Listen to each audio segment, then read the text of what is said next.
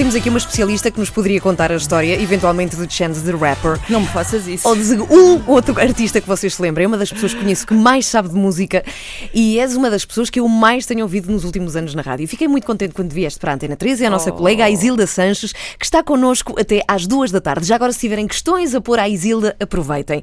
Eu percebo muito de IRS. IVA, IRS. Percebes? Nada. Ah, não percebes nada. Portanto, se quiserem maus conselhos, Ah, podem ok. ligar. Ou então pode ligar um contabilista para te ajudar, não é? Olha, Ah, desde que não cobre, aceito. Há de pela rádio não cobram. Ah, por acaso é uma entrevista que nós temos que ter, que é ter aqui um contabilista que ajude não só o pessoal da Antena 3, mas também os ouvintes, não é? É, é uma coisa horrível. Tu já viste o tempo que nós perdemos com os impostos? Agora, a sério, a sério. Pagar Mas as co- contas. co- Já viste o Slow J? O Slow J tem toda a razão. Pagar as contas é das piores coisas que eu estava a ouvir a Núria lá dizer o dinheiro não interessa. De facto, não interessa. Nós... Ele vai-se embora. Ele vai-se embora. Agora pergunto, o que, que é que tu propunhas para termos uma contabilidade mais célere? Era não pagar impostos. Ah, não pagar diretamente. Não. Está bem. Ou então Então, como é pagávamos, que mas se pagava ao por- Estado? Como, como é que se fazia isso? Ah, eu agora também não sei como é que se faz. ok.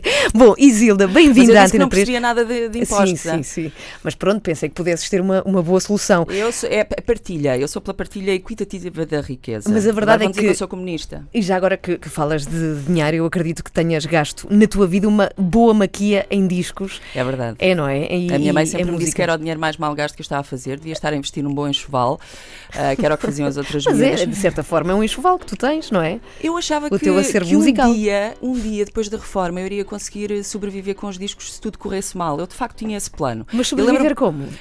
No final dos anos 90, quando os CDs ainda valiam dinheiro, eu olhava para as minhas prateleiras de CDs, que na altura já eram para aí uns 7 mil, e pensava assim: é pá, se tudo correr mal, nós, nós temos sempre esse, esse horizonte ah, luminoso, se tudo correr mal, se calhar eu posso vender os discos e isto ainda me garante uma sobrevivência depois na, Mas na terceira idade. Para? O quê? Mas isso, mas isso era nos anos 90, porque agora ninguém dá 50 cêntimos por um CD. É verdade, é impressionante. Agora, pelos vinis dão, e eu gastei muito dinheirinho e poupei Quantos muito. vinis tens? Ahm, eu não tenho assim tantos, tenho uns mil e poucos. Já é uma boa Mas quantia. Uhum. há que perto de 10 mil lá em casa, porque o Zé tem mais discos do que, Que é a eu. pessoa que vive contigo É, é e já vamos explorar isso. Até que ponto é que é Eu importante em alguém. Não, não é isso, mas em alguém que se relaciona contigo, até que ponto é importante também ter este gosto pela música que tu tens? Ah, é fundamental. E eu- é isso, é isso que eu te ia perguntar, sabes porquê? Porque há muito poucas coisas que eu descobri sobre ti. Aliás, uma das coisas é que tu não dás muitas entrevistas, não eu, existem mas muitas faço. Coisas. Tu, tu dás muitas. Tu gostas de dar entrevistas, Ana? Não me importo, não me incomoda, mas é verdade que quem faz entrevistas raramente estranho. dá É entrevistas. estranho, porque Sim. depois tu fica assim, mas eu não sou uma pessoa interessante, eu não tenho nada para dizer. Mas a pessoa que faz entrevistas tem sempre ideias para perguntas para lhe fazerem, como tu fizeste quando chegaste aqui. Por exemplo, se me queres perguntar qual é o primeiro disco que eu comprei, pumba, Claro. lá está. Portanto, eu vou Não, eu fazer com essa pergunta. perguntas preparadas para ti. Não, mas escuta, eu, eu tive alguma dificuldade em saber coisas de ti, tive que falar com o Rui Miguel Abreu, teu Ui! colega de, teu colega de faculdade, exatamente. E não Ai, só de faculdade, ele tem a seguido. sério que tu fizeste isso? Falámos hoje de manhã, Ai, os dois, medo. sobre, sobre ti, e o que ele me dizia é que quando tu tiraste o curso na Universidade Nova, ali na É Avenida verdade. de Berna, bem pertinho daqui, ele diz que acabaste o curso ao contrário dele e que eras muito boa aluna e muito aplicada. Não era Não eras? muito, mas era, mas sim, acabei o curso e era razoável. Eu, eu- eu tinha um objetivo, Hum. que era ter nota para poder fazer um mestrado se tivesse, se quisesse. E pronto, consegui. Uhum. E conseguiste? Consegui. Fi- Fizeste o mestrado. Não, eu Mas queria um dia fazer um vais mestrado fazer. em Philip K. Dick, disseram que não havia ninguém e depois descobri que afinal havia.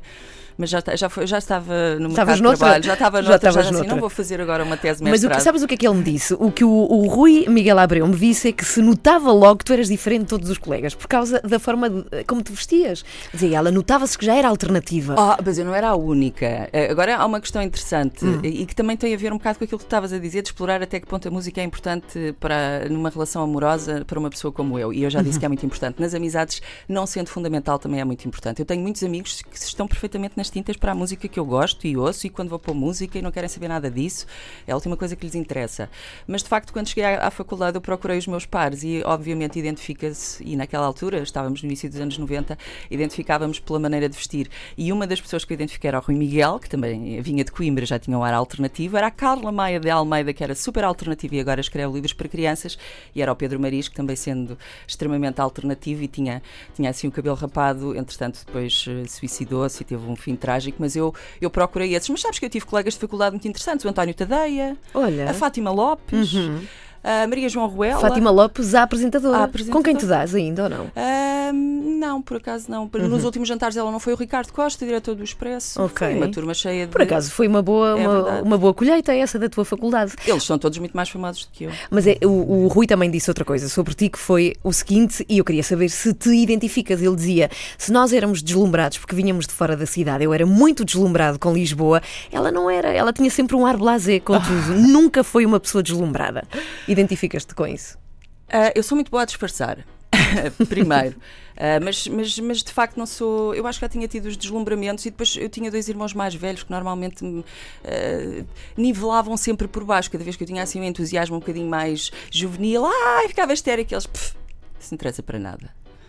E, e pronto, e eu depois, ah, ok, então, se calhar eles Foste são mais velhos, têm, sim. têm mais experiência se e, e se calhar fui criando assim uma espécie de distanciamento. Mas eu na altura ah, acho que esse, esse ar blasé ah, ah, se calhar ah, passava como, mas era um disfarce para a minha insegurança, porque eu obviamente sentia-me muito insegura por estar em Lisboa, porque Tu és tinha- de onde? eu sou do Sabugal, que Hum. eu- agora é uma cidade, mas é uma vila pequena. Eu estudei lá até ao 11 ano, vim para cá para o 12, vim viver com os meus irmãos, que me fizeram assim uma introdução à má vida, mas sempre com supervisão. Ou seja, eu sabia tudo o que se passava, mas eu portava-me sempre bem. Ah, ia aos concertos, acabei, pá, fui ao Rock Rendezvous, tive imensa sorte nesse aspecto, mas eu vinha de um meio muito pequeno, em que eu só imaginava as coisas, nunca as tinha vivido. E então também hum, tinha assim um pouco de medo de fazer figuras tristes e mantinha assim sempre uma certa. Pronto, uma certa distância de segurança. Uma seriedade. Eu acho que a seriedade é bom, é boa. Mas Mas agora eu não sou assim pergunto. tão séria como as pessoas pensam. Tu do Sabugal, eh, tu, tu no Sabugal, de onde, de onde é que foste tirar este gosto pela, pela música? Tu Da tens rádio, família? tenho. Ah, de ouvir? Tu não, Da tu não rádio. tens músicos na família? Não, nada. Aliás, eu nem sequer tinha onde tocar discos. Eu co- comprei o meu primeiro álbum, que foi o Big Science da Laurie Anderson. Que vamos ouvir ajuda- daqui a pouco, ok. Uhum. Com a ajuda dos meus irmãos, que tinham feito uma lista de vários discos que poderiam ser bons discos. Eles eh, preocuparam-se com, com a minha educação musical, devo dizer. Mas eu ouvia rádio, ouvia. Eu, eu devo dizer que neste momento estamos no, no estúdio António Sérgio, aqui na Antena 3, Uhum. e o, o som da frente do António Sérgio foi muito importante na minha formação cultural e musical. E eu passava às tardes a ouvir o som da frente. Também conseguia ter uma antena assim colocada estrategicamente que me permitia ouvir o John Peel à noite, portanto eu. A sério? Sim, e eu passava a E vida tu própria chegaste a corresponder-te com ele, Sim, não é? sim, Com o. John Peel. É verdade. Eu conheci o John Peel nas casas de banho de Glastonbury em 1994. Tive a lata de chegar ao pé dele e dizer-lhe: Olá, eu sou, John, eh, sou Isilda, eu sou, sou sua fã. E ele foi super querido.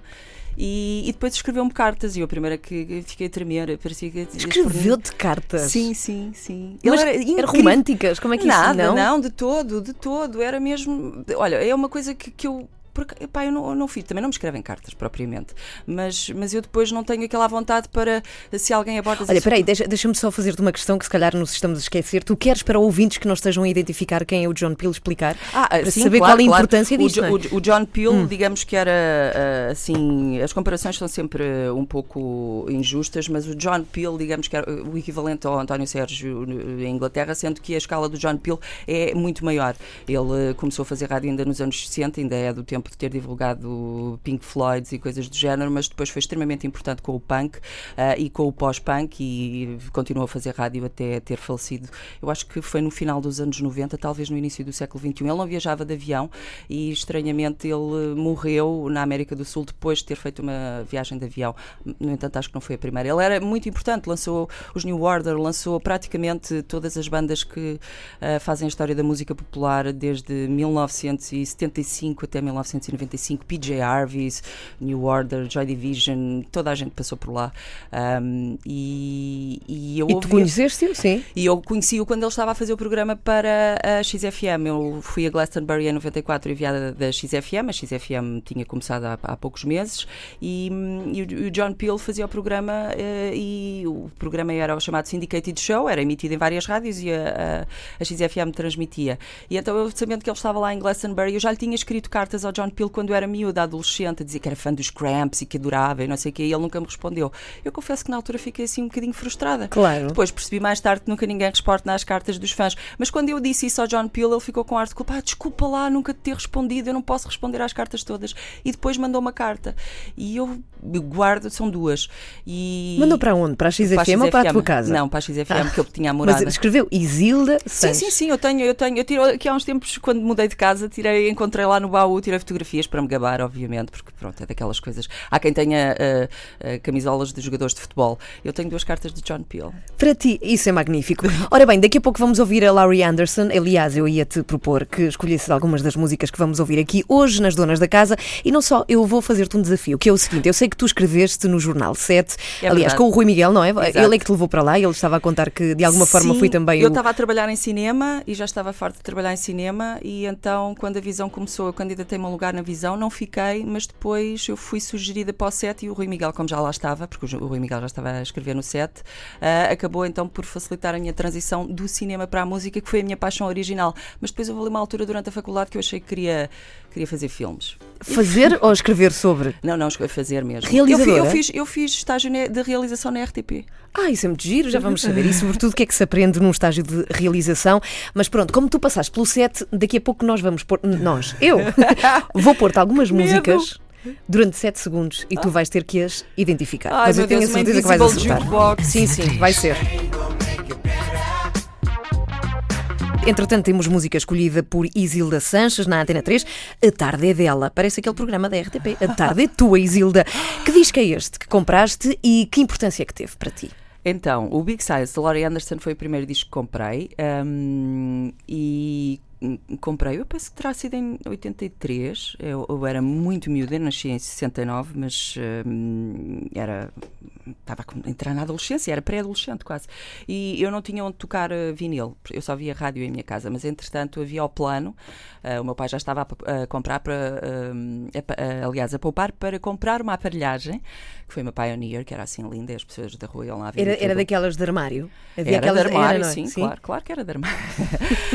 mas ainda não, ainda não tínhamos a aparelhagem. Eu queria comprar um disco e, e lembro-me de ter feito uma lista uh, de alguns dos discos que tinham saído nessa altura e que eram potenciais discos para. Porque eu achava que o primeiro disco que eu comprasse tinha que ser importante. Já que não tinha comprado nenhum single para crianças, então queria comprar assim uma coisa que depois pudesse orgulhar-me. Então era o Elsie dos Dirty Column, o Sextet to a Certain Ratio, um, e os outros já não me lembro exatamente quais eram, mas havia o Big Science da Laurie Anderson. E eu estive ali a bater-me entre estes três: o Big Science da Laurie Anderson, o Elsie dos Dirty Column e o Sextet to a Certain Ratio, e pensei. Sou uma rapariga, a Laurie Anderson é uma mulher. Eu acho que este disco uh, vai ser mais importante Onde que é os compraste? outros. Lembras? Os meus irmãos compraram-me em Lisboa ah, e depois levaram. Tão bonito isso, cá está. Bem, eu digo-te uma coisa, eu acho que tu devias ser a única adolescente no Sabugal a ah, ouvir é. Big Science da Laurie Anderson. É verdade, e a minha mãe também não achava nada boa ideia. Não gostava? Ah, claro que não, assim, mas porquê é que é fazer essas coisas, rapariga? Então o que é que ela achava que tu tinhas que ouvir?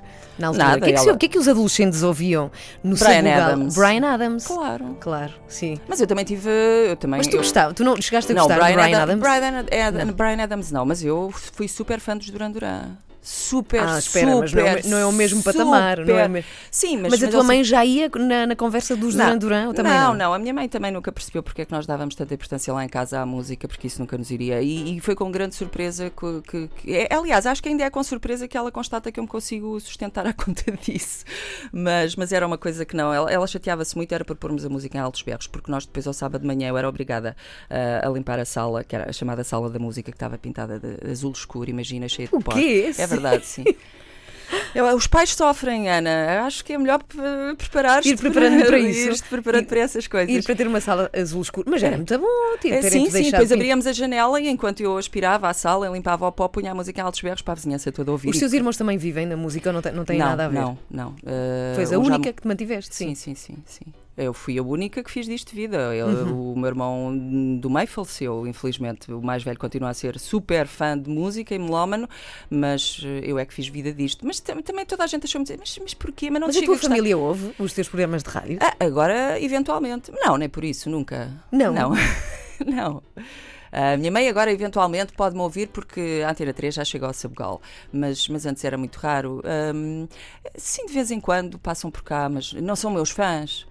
Normalmente as famílias não são fãs eh, do. Pois não. Olha, a minha, mãe, a minha crítico. mãe, sim, mas a minha mãe gravou sempre tudo o que eu fiz. Ai, que medo! Tudo, tudo cassetes, tudo, eu tenho tudo, tudo gravado por E tu ela. vês? Gostas não, de ver? não, claro que não.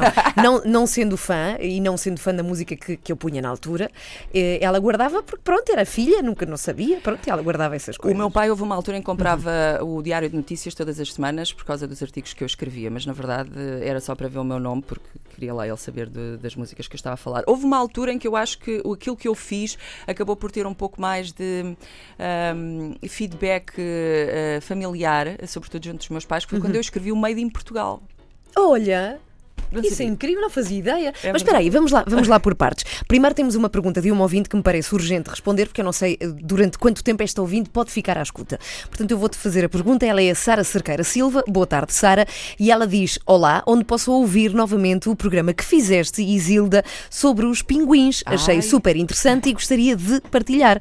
Que programa é este? Já agora, e responde lá à Sara, que está, que está à Sara. escuta. Olá, Sara. Eh, obrigada pelo interesse. É o Fricção Científica, é uma rubrica de ciência que eu tenho aqui na Antena 3. Há podcast, é só eh, procurar eh, na página da 3 ou escrever no Google Fricção Científica Antena 3. Estão lá todos. O último é esse dos pinguins, que são os depravados.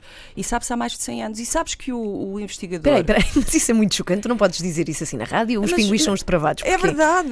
Mas tens que explicar. Mas eu, eu vou explicar. Houve um, um explorador inglês eh, em 1911, 1912, numa expedição ao Antártico, testemunhou, digamos que algumas práticas, sobretudo sexuais, um pouco insólitas eh, no mundo animal.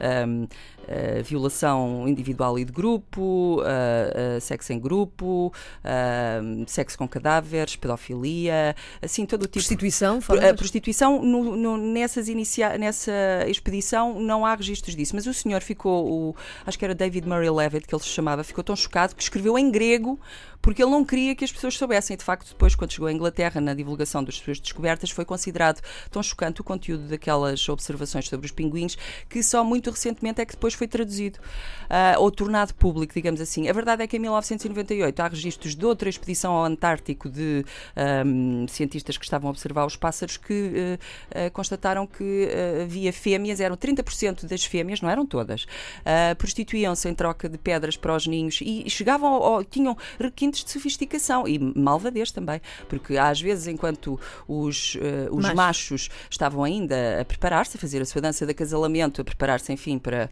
ahm, Para para a amor, prática, sim. ah, elas fugiam com as, eh, com, com as pedras. Com o dinheiro. Faziam com o dinheiro. Bem, isso é muito bom. Mas sabes que é engraçado? Porque mostra aqui um lado teu que é interesse que não na música, mas É sim na, na Mas eu sou uma ciência. cientista frustrada. Eu, eu, eu estudei num liceu que não tinha hum, as eh, opções naturais? de ciências.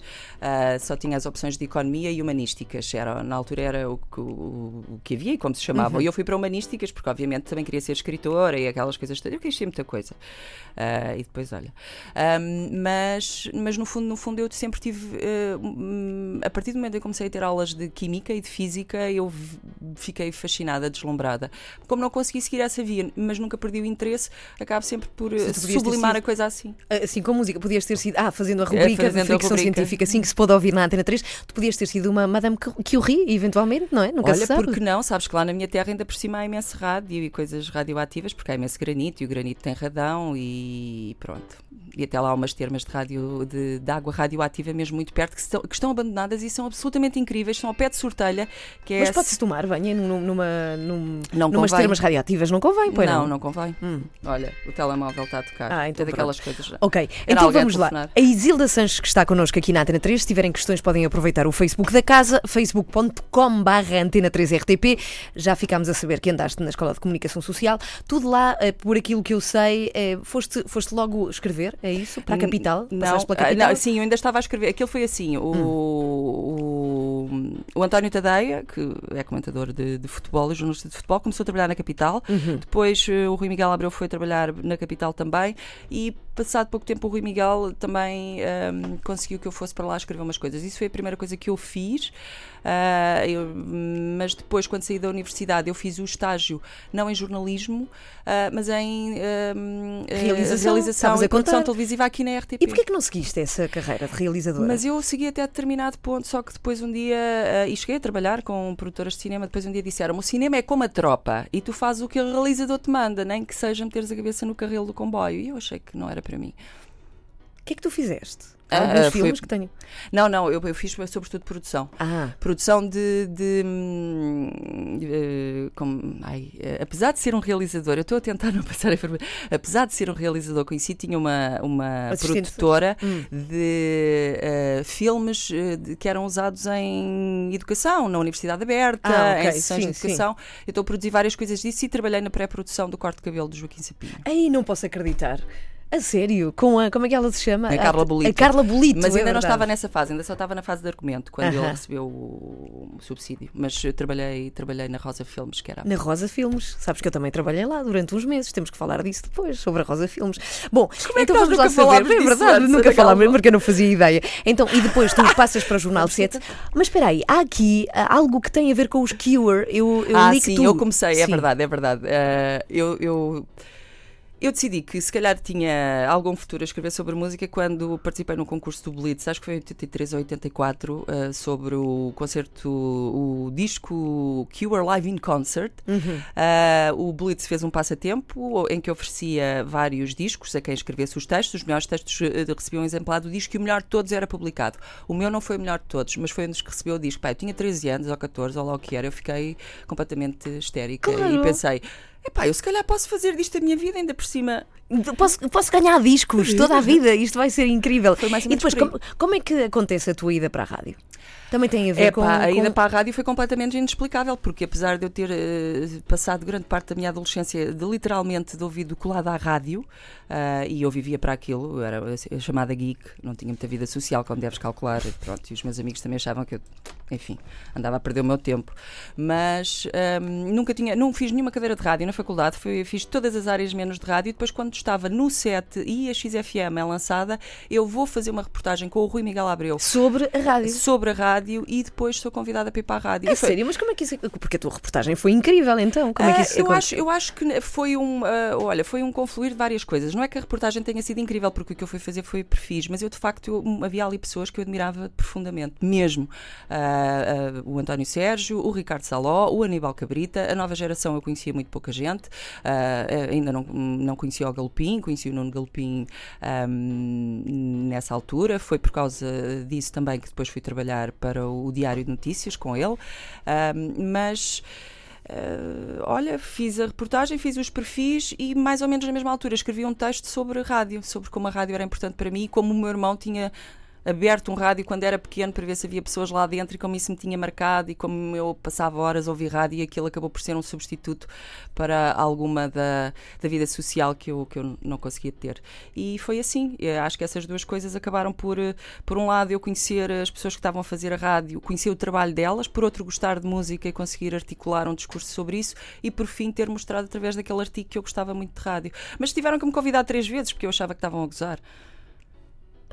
E cá estás. Bem, isso é espetacular. Já, enfim, já não vai acontecer daqui a nada. Eu vou querer saber como é que era o ambiente da XFM, porque por muitos anos que passem, há uma geração que ficou muito marcada pela rádio XFM. Falar, chamaram Nuno Reis, que ele também. Eventualmente, ele também, ele também ele passou também pela estava. XFM, ele não é? primeiro que eu. Sim, ele, aliás, sim, ele disse ontem que quando uh, tu chegaste, ele já lá estava, sim, que, sim. tinha, ele, ele é um tinha visto. Sim, ele é um dos originais.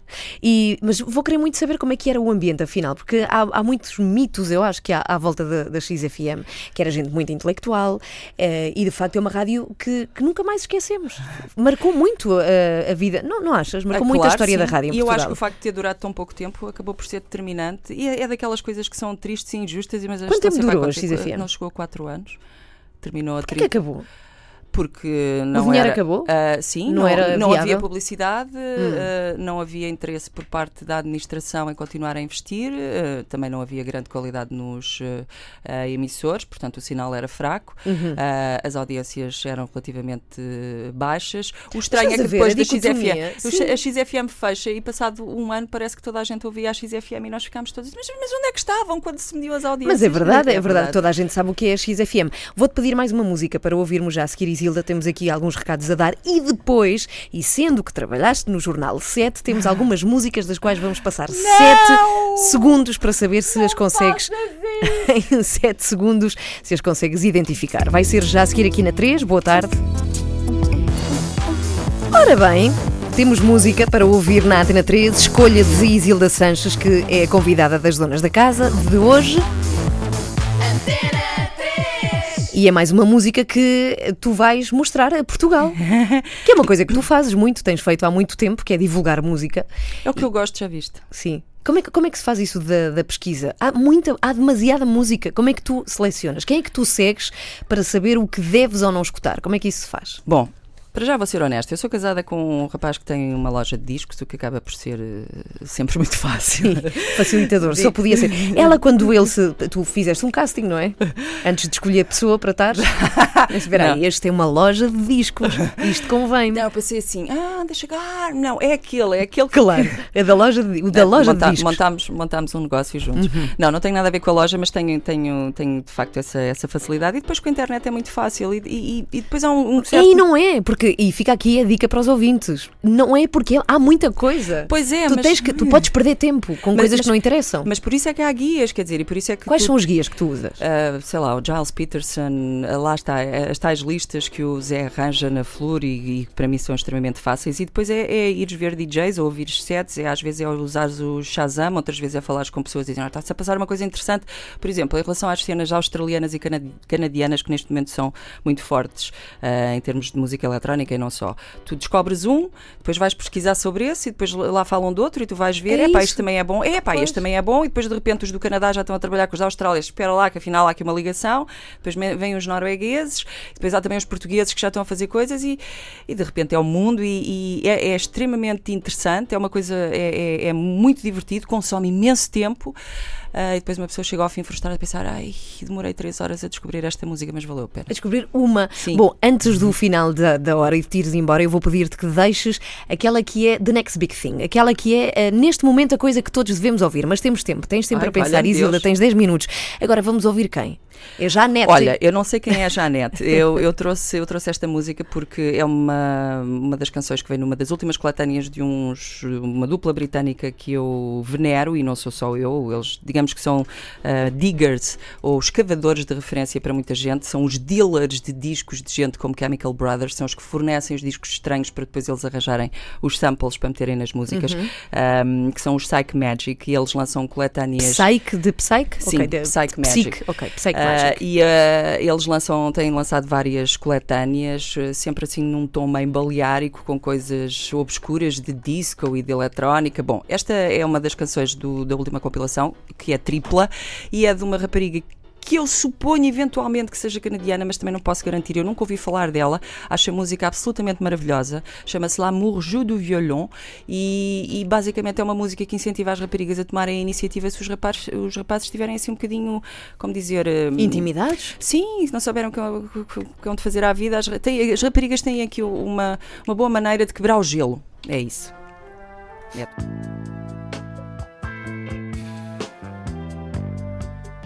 Ora, aqui está então Janete. Isto, isto de facto, isto é muito meloso. É só mel a escorrer pelas paredes. Miúdas, isto aqui é infalível. Bem, e soubemos aqui uma coisa muito importante e é que existem vigors de música, portanto, descobridores de música pelo mundo. É verdade. E que fazem isto como trabalho. Sim. Estas pessoas, os Psych Magic, fazem isto como o seu sim, trabalho. Eles vivem, eles vivem disso. São DJs, são diggers, são dealers de música, porque depois vendem os discos. Têm sido responsáveis também pela recuperação de, de, de pérolas obscuras do passado passado. Isso é uma das coisas mais interessantes da música hoje em dia e uma das razões pelas quais uh, eu mergulhei assim de uma forma tão evidente na música eletrónica e de dança, que é a possibilidade de voltares atrás e de descobrires coisas que foram gravadas ou editadas ao longo dos anos e caírem um esquecimento e está-se a reescrever a história, porque há muitas coisas que só estão a ser eh, divulgadas de uma forma mais global agora por causa da internet, porque antes eram segredos bem guardados. E quando há mais informação, normalmente tem que sempre que se adaptar àquilo que já, já pensávamos que, que era a verdade definitiva e não é. Portanto, Onde é que tu pesquisas música? Já sabemos que, ou seja, a, a parte escrita, já hum. sabemos que tu tens estes Psych Magic como referência, sim, que tu sim. vais procurando coisas. Que, que, revistas lês de música? Uh, de vez em quando passo os olhos pela Wire, ou pela Fact, pela. a Wire ainda é uma revista física, a consulta Fact e a Pitchfork também, e a Resident Advisor online e, e depois googlar é uma atividade extremamente interessante, sobretudo quando o nosso Google já está otimizado para aquilo que nós queremos, porque obviamente uma pesquisa no teu computador é diferente de uma pesquisa no computador de outra pessoa. Portanto, às, às vezes basta escreveres assim umas palavras-chave uh, uh, no Google e aquilo abre-te uh, imensas janelas. O YouTube, por exemplo, o YouTube um, acaba por ser extremamente prático nesse aspecto, porque tu escreves um nome uh, para ver o que quer que seja e depois ele recomenda, não é? Recomenda-te coisas e há algumas que ele já recomenda para ti. E olha que ele de vez em quando recomenda-me coisas que eu fico, epá, que grande YouTube, parece YouTube. que tu conheces algoritmo. Exatamente, é tipo, temos que sair juntos um dia, tu e eu e o YouTube. temos que ir. Bom, entretanto, e resumindo, até porque estamos muito pertinho já do final da hora, Ufa. depois tu passas pelo Oxigênio, onde chegas a ser diretora mesmo de estação. Gostaste dessa experiência? Sim. Quantos anos estiveste no Oxigênio? Eu acho que é a maior recordação que as pessoas têm de ti é, é de facto todos esses anos de Oxigênio. Sim, eu passei, eu tive então na XFM até 31 de julho de 1997, tive uma breve passagem pela Vox, onde nunca fui autorizada a falar. Aliás, falei uma vez, mas mandaram-me calar logo, que isto ainda foi na fase em que a Vox ainda estava Foi o querido Ricardo Casimiro, Sim. Uh, mas tive uma breve passagem pela Vox e depois o Pedro Coquenão, uh, que na altura era diretor da Marginal, convida-me para ir trabalhar para a Marginal. Eu estive ainda a fazer algumas coisas uh, na Marginal e depois o diretor, da, o, dono da Marginal na altura, que era o um, Pedro Brás Monteiro, um dia decide que quer fazer outra rádio, tinha um nome, que era um nome extraordinário, Oxigênio, e chega-me com uma com uma fatura uh, de uma loja de discos Mega Store, uh, de, com umas. Uns, já era, ainda era na época do escudo, mas, mas era assim um valor considerável, eram cerca de 400 discos que ele tinha comprado e perguntou-me se eu conseguia fazer uma rádio com aquilo. E foi assim que começou. Tu fizeste uma rádio com 400 discos. A tua matéria-prima para fazer Não, aquela foram, rádio eram foram aqueles, aqueles mais os meus. Mas aqueles foram um bom começo. Ai, sim, tu abriste oxigênio então, tu sim, foste sim, assim sim. A, a, pessoa a abrir. Sim, sim, sim, o oxigênio começou comigo e depois na altura chamei o Rui Miguel para me ajudar também. Depois veio o Tiago Santos e o núcleo fundador, também havia uhum. o, o, Rodrigo Albergaria, que na altura estava também na Marginal uhum. e que também esteve ligado ao oxigênio logo, logo no início. Uh, oxigênio. E depois foram uh, 16 anos. Bem, oxigênio para quem não sabe, porque não, não é uma rádio nacional, continua não. a existir aqui na zona de Lisboa, é mas em Lisboa é uma rádio, e eu acho que até já foi mais, mas uh, corrige-me se estiver em erro, se, se, achas que não, que continua a ser, mas chegou a ser uma rádio super, super importante. Eu quero acreditar que de música sim. de dança. Eu sim. quero acreditar que sim. Uhum. E, quero, e quero acreditar que continua a ser, embora eu já lá não esteja. Uh, desejo toda a sorte ao oxigênio, porque é. Mas quando apareceu, era única. Ou sim, seja, agora já há mais alternativas, já há mais rádios do género. Na altura não havia nada daquilo. Aquilo Foi, foi uma ideia brilhante. Nós ficámos com a parte eletrónica da XFM, há que. Uhum. Foi assim. Na altura toda a gente queria ficar com a parte indie. Uh, eu confesso que enquanto estive na XFM sofri-se uma, uma reconversão uh, e comecei a, a, a ser a interessar-me mais por, por música de dança eletrónica. A maior parte das pessoas interessavam-se mais pelo, pelo lado indie, que, que eu também gosto, mas eu vi que havia ali uma oportunidade e oh, bora por aqui. E depois como é que também é, é muito fácil ligar a música eletrónica e dança ao jazz, à bossa nova, uh, ao funk, à soul e foi assim que se compôs a coisa. Porquê? Porque a música eletrónica vive muito de samples e vive uhum. muito da música do passado, o hip hop também. E então construiu-se ali uma maneira de olha, uma geringonça que pudesse ir atrás para a frente. Estão em voga. Hoje em dia, não é? Estão em voga. Dia. Ora bem, bom, Isilda Sanches está connosco aqui na Antena 3 durante mais um bocadinho. Daqui a nada, Isilda, queria muito que deixasses uma sugestão aos ouvintes da 3 de Next Big Thing. Qual é que é assim uma coisa que tu achas que vai bombar neste verão, 2017? Uma coisa que tu andes a ouvir King muito. Gizzard and the Lizard Wizard. Ok, já vamos ouvir o do, do novo disco, suponho, não é? Sim, eu estou. Qualquer doida? um dos cinco que eles lancem este ano devem ser bons, mas eu estou doida com estes australianos. Então vamos ouvir daqui a pouco na Antena 3. Agora, e antes de sabermos, assim, em breves minutos de entrevistas, tu já entrevistaste meio mundo da música, desde. Meio, não. Mas, mas, muita, Mas gente. muita gente. Meio, meio, se calhar, é um, um pouco exagerado. Mas, mas entrevistei Mas algum, muita gente, algum- é? algumas pessoas que me orgulho muito, sim. Qual foi assim a entrevista que mais te marcou? A- Ah, o ah. artista que mais gostaste de conhecer? Ah, olha, não sei, mas eu, o- eu, eu- se calhar a pessoa mais simpática que eu conheci foi o Mark Sandman dos Morphine, ah, que era uma pessoa incrível, mesmo, e com quem eh, se as coisas eh, tivessem, se ele não tivesse morrido, provavelmente tínhamos conseguido ter uma relação de amizade continuada. Mas era uma pessoa com quem eh, eu depois descobri que tinha coisas em comum e extremamente interessado pelo que se passava em Portugal, pela história de Portugal, por essas coisas todas. Muito simpático. Digamos que era. Se me Ai, com quem é que gostavas de beber copos? Olha, não me importava nada de ir com o Mark Sandman jantar e, e depois ir ver um concerto e beber uns copos, contar umas piadas. O James Murphy eh, foi um tipo. Entrevistaste o James Murphy. Sim, várias. O James Murphy disse-me, eu tenho isso gravado, que se o LCD Sound System, Sound System voltasse, eu podia dar-lhe um murro. Então podes. Não, eu não vou fazer isso.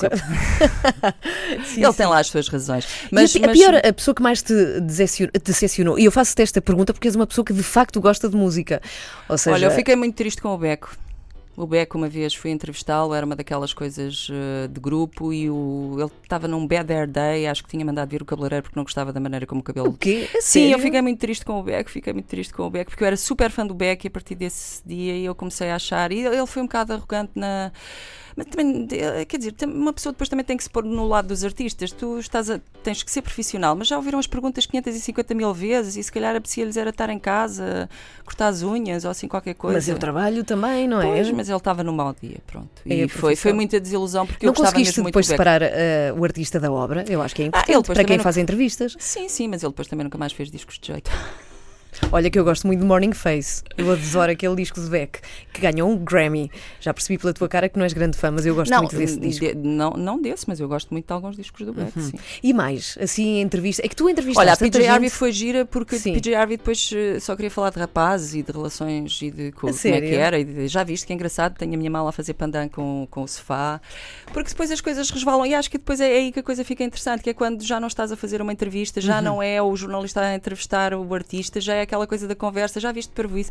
E, e, e há essa, o DJ Harvey, o DJ Harvey que, se tudo correr bem, ainda vai passar por aqui, hum, vai ter agora uma residência em Portugal no Lux. Eu também já entrevistei o DJ Harvey duas ou três vezes e o DJ Harvey consegue ser intimidante, além de ser um homem zarrão, assim, incrível, um cinquentão com um, gatão. sorriso Gatão. fantástico e uns olhos azuis penetrantes, tem uma voz super deep e passa música extraordinária, mas quando passas essa parte, ai que intimidante que é estar aqui ao pé do DJ Harvey, depois às tantas consegues te rir porque eles têm coisas para contar e no fundo o que eles querem é estar ali durante meia hora ah, a dizer coisas normalmente sobre música, que é uma coisa que os entusiasma bastante. E pôr os artistas ah, a falar sobre os discos de que gostam é, é, é uma coisa que, que eu acho que acaba por revelar muito mais sobre eles do que uma entrevista normal. Porque pô-los a falar da música que eles ouvem é aí que eles de facto se revelam. E se depois, abrem, claro. sim, e começam com aquela conversa de fã e já, não, já perderam a compostura. Mas alguma vez passaste mal com alguma entrevista?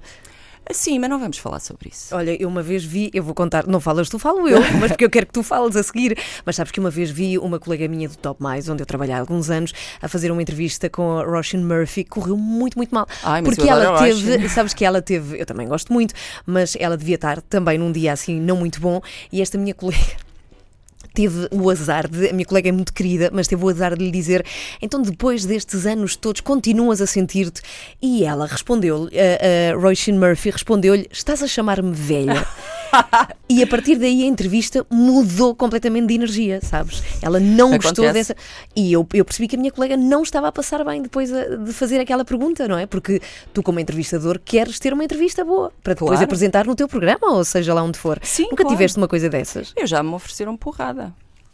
Quem te ofereceu porrada? Não posso dizer, não vou dizer, mas foram portugueses. Por isso é que eu não posso dizer. É sério? Sim.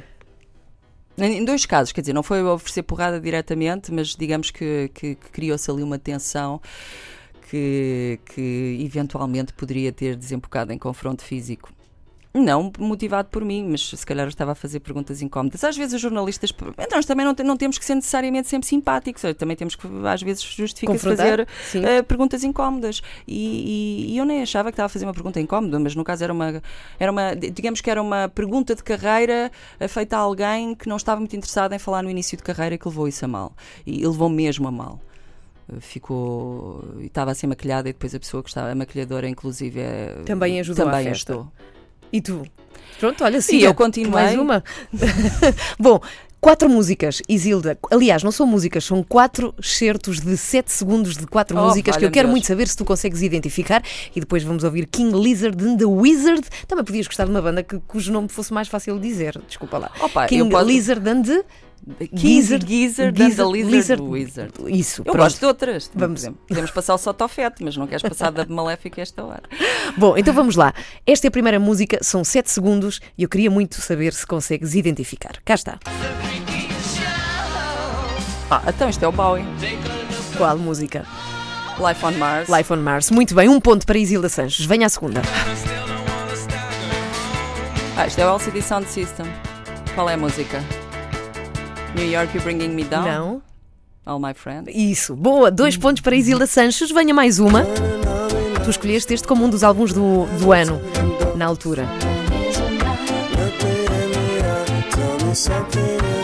Ah, é o Herbert. Exatamente, três pontos Something para isn't Isilda right. Sanches. E a última,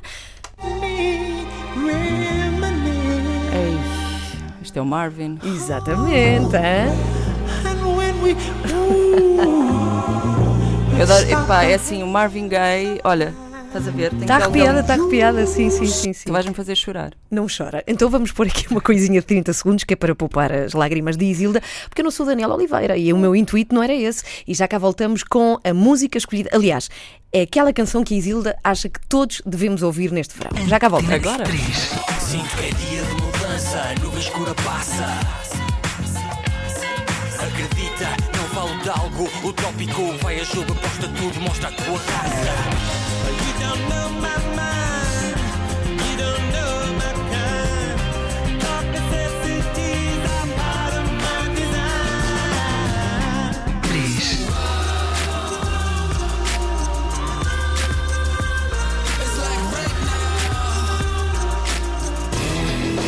cá está o Beck, de quem já falaste aqui, Isilda.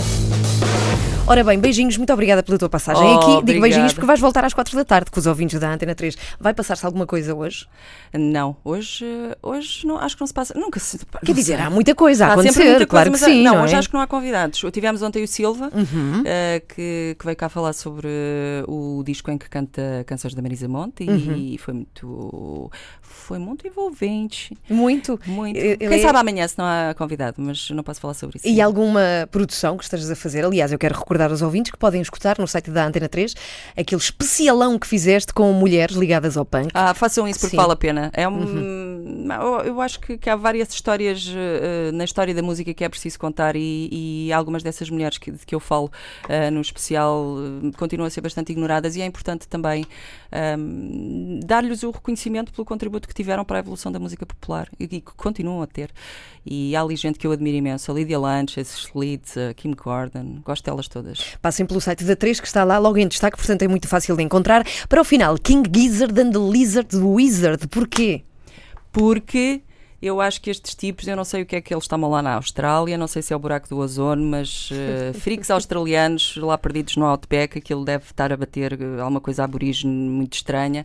Uh, eles, hum, ao que parece, têm o plano de lançar cinco álbuns este ano. Eu não, não os conhecia, na verdade conheci-os há muito pouco tempo e já estou completamente fã.